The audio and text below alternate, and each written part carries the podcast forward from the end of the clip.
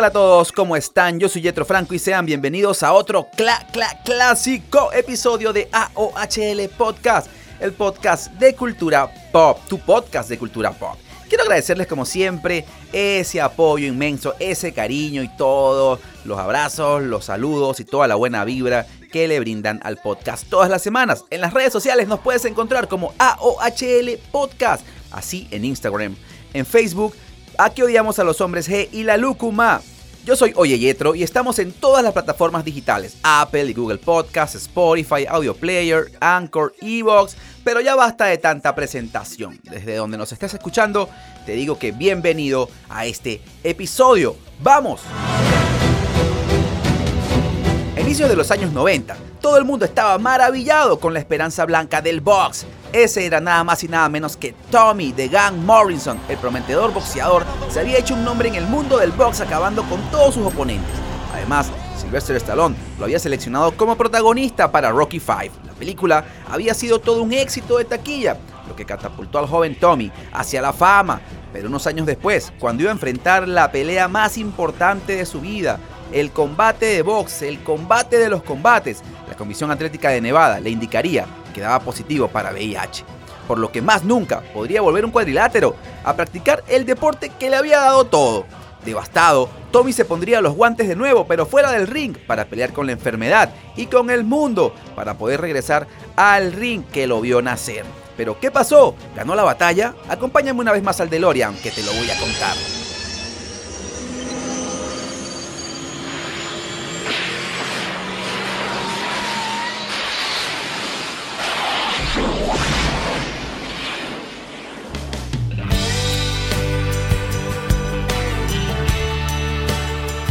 En el 2 de enero de 1969, en Gravette, Arkansas, donde acaba de nacer Thomas David Morrison, de ascendencia escocesa por parte de padre y nativo americano por el lado de su madre. Pero Tommy no la tuvo fácil desde su infancia.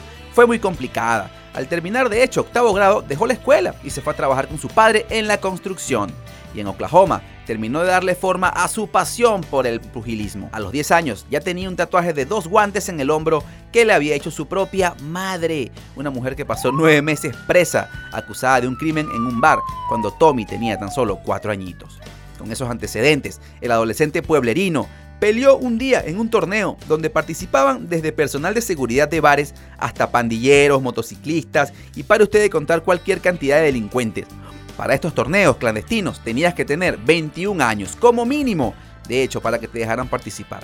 Tommy le encantó la idea, habló con su padre para pelear en estos torneos, pero ¿cuál era el problema? Que Tommy solo tenía 15 años. Y todos eran hombres inmensos, mayores de edad, que pesaban más. Pero para sorpresa de todos, Tommy terminaría ganando ese torneo. Destrozó a todos esos malandros, a todos esos vagos, a toda esa competencia. De hecho, destruyó a todos los adultos siendo solo un niño. Así que el chico tenía madera para boxeador. Ya con 19 años, Tommy Morrison era un gran pegador, con un récord aficionado 290 victorias, 21 derrotas y 263 knockouts. Ese mismo año, 1988, participó en los Juegos Olímpicos de Seúl, en las Olimpiadas obviamente, pero perdió en la final ante Ray Mercer. Acuérdense de ese nombre, Ray Mercer, quedándose él con la medalla de plata pero llegar a la final ya es un logro gigantesco. Por eso, Tommy creyó que podía comenzar su carrera profesional en el boxeo el 10 de noviembre de 1988. Y lo hizo por todo lo alto, lo hizo con un knockout en el primer asalto contra William Muhammad en la ciudad de New York. Tres semanas más tarde se anotó otro knockout en el primer asalto y en 1989 llegó su momento de brillar, de explotar, porque había realizado 19 peleas a lo largo de 12 meses, mantuvo su invicto y acumuló 15 knockouts, 11 de ellos en el primer round. La gran promesa blanca de los pesos pesados era, uff, era un nombre que siempre estaba en todos los carteles de combate de ESPN en esas Fight Nights, ¿no? Durante todos estos fines de semana. Hasta que un día, Frank Stallone. Tú dirás, ¿Frank? ¿No era Sylvester? No, Frank, el hermano de Sylvester Stallone y un fanático del box, lo vio y le comentó a Stallone sobre Morrison. Oye, hay un chico blanco, muy fuerte, muy rápido, con un buen upper, una buena, un buen derechazo, que lo está haciendo muy bien. ¿Por qué no le echas un ojo? Sylvester Stallone fue a verlo peleando, fue a ver las peleas y le encantó el chico y rápidamente lo contrató para que fuera Tommy Gunn. el protagonista de la quinta entrega de Rocky, que en ese momento Stallone estaba produciendo con Metro Golden Mayer.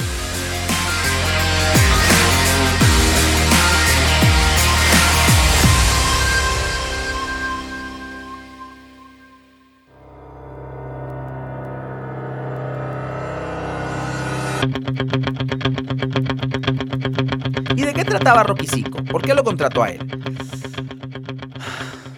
¿De verdad quieren que les cuente de qué trata Rocky 5? ¿Por qué me hacen esto? Bueno, en Rocky 5, Rocky vuelve de Rusia para comprobar que su asesor le ha robado todo su dinero. Abatido, regresa con su hijo Rocky Balboa Jr., que era su hijo, su propio hijo de verdad, Sage Stallone, que en paz descanse, y su esposa Adrian, interpretada por Talia Shire. Todo el antiguo reparto regresaría. Así como también Rocky regresó a su antiguo barrio, a Filadelfia, donde hmm, era un poco repetitivo, era como repetir la primera historia de Rocky. De hecho, sus heridas en la, en la película, en la ficción, no le permitían seguir compitiendo, pero sí podía entrenar a un nuevo chico, a Tommy Gunn, el protagonista de esta historia, que, que es Tommy Morrison, ¿no? Una joven promesa del box para que llegue a lo más alto. La cercana relación entre Tommy y Rocky alejará a Rocky de su familia, especialmente de su hijo. Y de hecho al final de la película terminan peleándose en un bar, en las afueras, así como un par de vagos. Fue horrible, fue horrible. Quisiera decir que no pasó, pero eso sí pasó. La película fue la cinta de Rocky con las peores críticas y la peor recaudación en taquilla. Sin embargo, fue un éxito. Y sí, se lo tiene bien merecido. Igual el público americano no vio con buenos ojos a Tommy Gunn. ¿Por qué? Porque les pareció un personaje grosero, malagradecido y bueno, no les pareció, no les gustó. Pero el nombre de Tommy Morrison había llegado para quedarse. El muchacho rubio y pueblerino de Oklahoma. De golpe ya era una celebridad. La gran esperanza blanca que siempre Norteamérica está buscando en el mundo del boxeo. Más en una época en la que la división de peso completo era dominada por Lennox Lewis, Mike Tyson, George Foreman y Evander The Real Deal Holyfield. ¡Woo! ¡Qué cantidad de leyendas! Todos son salones de la fama. Bueno, todos eran afroamericanos también. A tres años de su debut, ya Tommy Morrison tenía una oportunidad de ser campeón mundial, amparado en su récord de 28 victorias y 0 derrotas, por lo que le tocaría enfrentarse al campeón del mundo en ese momento. Sí, ese mismo que le hizo la jugada en las Olimpiadas, ese mismo que le ganó en las Olimpiadas y lo hizo ganar la medalla de plata. Bueno, Ray Mercer un medallista de oro olímpico que había ganado obviamente su medalla en Seúl en el 88 y que venía de obtener el título previamente de peso pesado. Pero pongamos un stop acá, detente, detente. Aquí, aquí mismo, con toda la fama, todo el éxito y a punto de tener la pelea de su vida por el título de los pesos pesados, empezaron los excesos. Tommy Gunn era adicto al sexo, al alcohol y las drogas Tenía cientos de novias, se iba de fiestas todas las noches, peleaba en los bares, era un tipo duro, joven y con dinero, así que todo sonreía para él. Pero regresemos a la pelea. Sí, esa de campeonato del mundo, donde Tommy se enfrentaba al mismo boxeador que le había quitado la victoria en las Olimpiadas del 88, Ray, no Mercy Mercer, en octubre de 1991. Pero Ray le volteó de nuevo la tortilla y le sacó el invicto en su primer chance mundialista. De hecho, Tommy Gunn arrancó muy bien, pero la mandíbula de cemento de Ray Mercer y la presión que le hicieron en la pelea lo hizo caer con uno de los knockouts más violentos que se recuerden en la historia del boxeo. Le pegaron 15 golpes seguidos sin defensa alguna antes de ser rematado salvajemente. Casi le arrancan la cabeza. Tommy perdió un poco esa aura de invencibilidad pero increíblemente se recuperó. Iba a regresar y parecía no tener secuelas. Estaba muy bien, pero antes se iba a tomar tres meses para irse de fiesta y volverse loco, subiendo de peso, haciendo desastre y alimentándose como un loco. Pero bueno, decide regresar por el buen camino y gana ocho peleas en fila. Se veía muy determinado y preparado para una segunda oportunidad por el título de paso y accede a otra chance mundialista frente a Big George Foreman, el peso pesado del momento que había regresado del retiro después de estar luego 20 años casi fuera de los ensogados. Tommy enfrenta a George Foreman y logra ganarle por puntos. De hecho, sería la mejor pelea de su vida y gana el título de los pesos pesados de la OMB. Al fin lograba lo que quería. Fama, dinero, fiestas, glamour, sexo, drogas, sexo, drogas y sexo de nuevo. El duque estaba de fiesta, era cordial, era ameno, tenía un gran gancho de izquierda, era guapo y era el campeón del mundo. Pero así como era el campeón del mundo, era campeón del exceso y de los descontroles. La vida de él fue a mucho peor a partir de esto. Fiestas en grandes mansiones, la mirada del mundo encima de él, famoso por la película de Rocky. Así que, ¿qué podía salir mal? Nada. ¿Sí o no?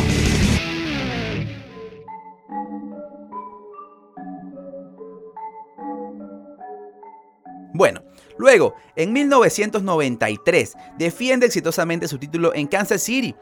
Tommy estaba ahí en la carrera, en la línea, con su título campeón. Tenía un contrato de más de 8 millones de dólares sobre la mesa para pelear en 1994 con el gran Lennox Lewis, uno de los pesos pesados más importantes del momento.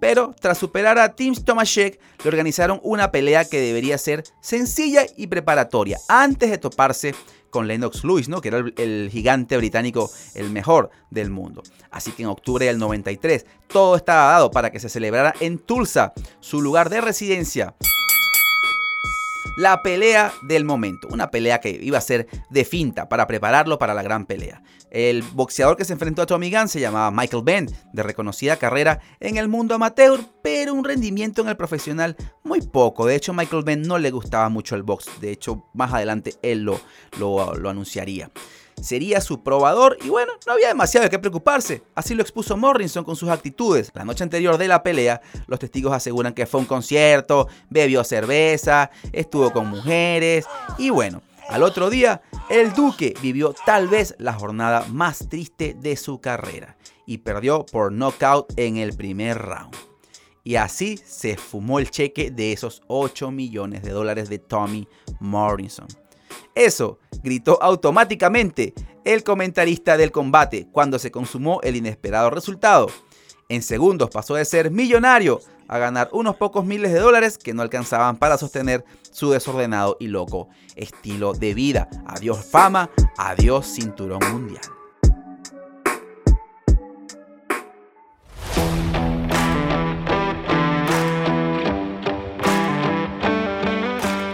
Otra vez la fórmula se repetía.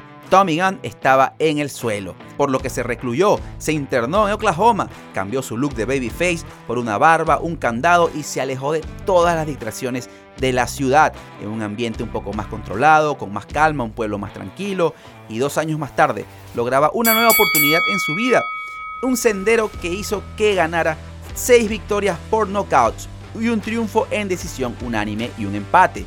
Su nombre volvía a ser interesante y buena parte de eso tenía que ver con sus peleas atractivas, como la que protagonizó a mediados del 95 ante Donovan Rurock, el hombre que había peleado contra Lennox Lewis y había dejado expuesto a Mike Tyson a pesar de no poder derrotarlo.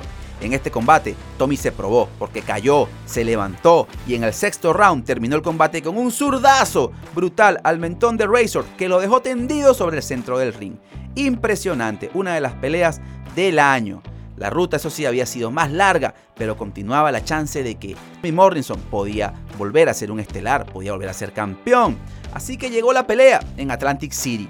En octubre en 1991 le llegaría el chance de pelear contra Lennox Lewis, quien había perdido su invicto y su cetro mundial un año antes. Pero el Tommy Gunn que había peleado meses antes contra Ruddock ya no estaba ahí. Había perdido como la magia, Solamente pudo pelear 6 asaltos contra Lennox Lewis, pero fue vapuleado. No estaba a la altura del gran boxeador británico. Lewis lo venció por knockout en el sexto asalto, por lo que fue uno de los momentos más depresivos para Tommy Morrison. Otra vez se le fue la oportunidad del título del mundo. Sin embargo, la gente que lo rodeaba todavía creía que le quedaba algo, había algo, había alguito allí, había fuerza, podían revivir su carrera y llamaron al promotor de promotores, a Don King, con la idea de relanzar su carrera y alcanzaron un trato millonario que terminaría con un combate ante Mike Tyson. Y acá no podemos decir que Tommy no lo está intentando, Tommy lo está intentando, Tommy sigue adelante, Tommy está entrenando. Así que bueno, no se puede decir que no lo intentó y que la vida no le dio oportunidades porque lo estamos viendo, ¿no? Consigue firmar un contrato contra Don King para hacer unas peleas preparatorias y luego enfrentar a Iron Mike Tyson. En 1996, Morrison se preparaba para luchar contra Arthur Weathers. La Comisión Atlética de Nevada, como siempre, se dedicó a realizar las pruebas y análisis de sangre, incluyendo esteroides y VIH, pero había algo. Morrison no quería hacerse la prueba de VIH. Hablaba con su entrenador y la Comisión Atlética de Nevada llamaba al entrenador y le decía, ¿dónde está el chico? Que venga a hacerse las pruebas, que venga a hacerse las pruebas. Y Tommy Morrison le daba largas hasta que su entrenador le dijo, oye, o te haces la prueba o no peleas, ¿qué te pasa? Tommy, anda a hacerte la prueba. Por lo que Morrison va y se hace la prueba y da positivo. Por lo que la Comisión Atlética de Nevada decidió suspender su actividad en el estado de Nevada. Varios días después, su médico le hizo una prueba que también resultó positiva.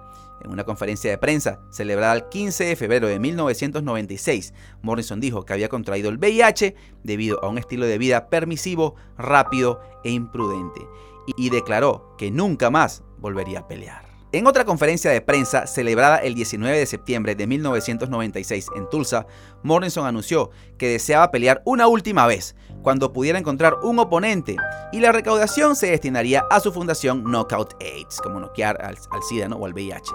Un portavoz de la Junta Consultiva de Boxeo Profesional de Oklahoma dijo que probablemente no se permitiría a Morrison pelear en Oklahoma debido a su suspensión en Nevada para tratar su infección. Dijo que tomaba medicación antirretroviral que redujo su carga viral a niveles casi indetectables. Cuatro meses después, mientras estaba por pelear nuevamente, es encontrado positivo en un test de rutina. Se hizo la contraprueba y el mismo resultado, positivo. Tommy fue diagnosticado como un HIV positivo, de nuevo, por lo que se realizó otra conferencia de prensa. Y cabe destacar que en 1996 tener VIH era sinónimo de muerte. Y además no habían muchas investigaciones, la medicina no había avanzado tanto hasta ese momento, así que Tommy Morrison toma la decisión de retirarse. Para esa época el mundo se le venía abajo, porque una de sus dos novias, sí, vivía con dos mujeres en diferentes lugares, tenía dos vidas. Una de ellas encontró una carta de Don Brady, la otra pareja formal. Ambas acordaron una reunión y se enteraron desde que hacía tiempo que había estado saliendo con ambas y viviendo con ambas. Morrison tomó una decisión en medio de esta extraña situación personal y cuando lo, confrontaron, le propuso matrimonio a Hosterman, le propuso casarse en Las Vegas, y así lo hicieron en mayo de 1996. Sin embargo, no cortó su relación con Brady, porque meses más tarde, Tommy cruzó la frontera con su otra pareja para también contraer matrimonio. Terminó teniendo un certificado de matrimonio en México, o sea, está casado en México y está casado en los Estados Unidos. Ese Tommy era todo un pillo, pero la espiral de conflictos creció considerablemente. De hecho, intentó ser comentarista televisivo de boxeo, pero un nuevo escándalo lo dominó tras ser detenido manejando ebrio y perdió su puesto en la televisión. El ocaso estaba llegando. Tommy quería verse como antes y se puso implantes en los bíceps para tener una imagen similar a la de su juventud, pero la cicatriz se infectó y complicó su salud. Pero todavía no había pasado lo peor. En 2007 accede para volver a una pelea de box, noqueando a John Castle en Virginia Occidental. Reclamaba siempre que no tenía VIH y que todo era una conspiración para arruinarle su carrera y su vida. Estaba en modo negación y demandaría a la Comisión Atlética de Nevada, pero la demanda nunca procedió. Quería volver, lo necesitaba. El 9 de febrero del 2008 pelea por última vez ganando por nocaut en México y otra vez vuelve a desaparecer. Sus últimos años fueron de lamentable para abajo. Las últimas fotos lo muestran junto a su esposa y sus dos hijos demacrado. Parecía un tipo de 80 años totalmente irreconocible del hombre aquel que era un modelo de televisión, que era una estrella de Hollywood. Necesitaba asistencia para comer y respirar. Tommy Morrison no quería tomarse sus medicinas y su esposa en ese momento se encargaba de cuidarlo y no dejaba que su familia lo viera. Se apoderó de él por completo, no le daba las medicinas porque ambos no creían en el VIH, por lo que la salud de Tommy continuó empeorando y empeorando. Un primero de septiembre del 2013 en Nebraska fallecía Tommy Morrison. Tenía tan solo 44 años y parecía un hombre de 90 la falta de sus retrovirales, la falta de sus medicamentos, sus vitaminas y la negación a la enfermedad terminaron acabando con su vida. Trisha Morrison, la mujer con quien se casó en 2011, lo acompañó hasta el último minuto de su vida en la terapia intensiva. Fue su esposa quien en una entrevista con ESPN insistió que Morrison tenía el síndrome de Guillain-Barré y no VIH, pero la madre de Morrison dijo que murió en las etapas finales del VIH y más nada. Y acá yo también creo eso.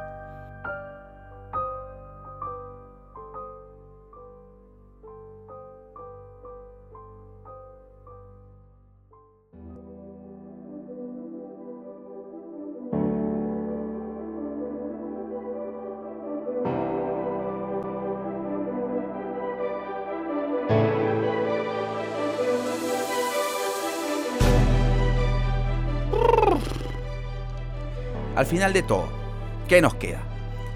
Tommy Morrison creció en un hogar totalmente disfuncional. Su madre estuvo presa, su padre lo llevó a trabajar desde los 10 años, no asistió a la escuela, siendo menor de edad andaba peleándose en bares y torneos de dudosa procedencia.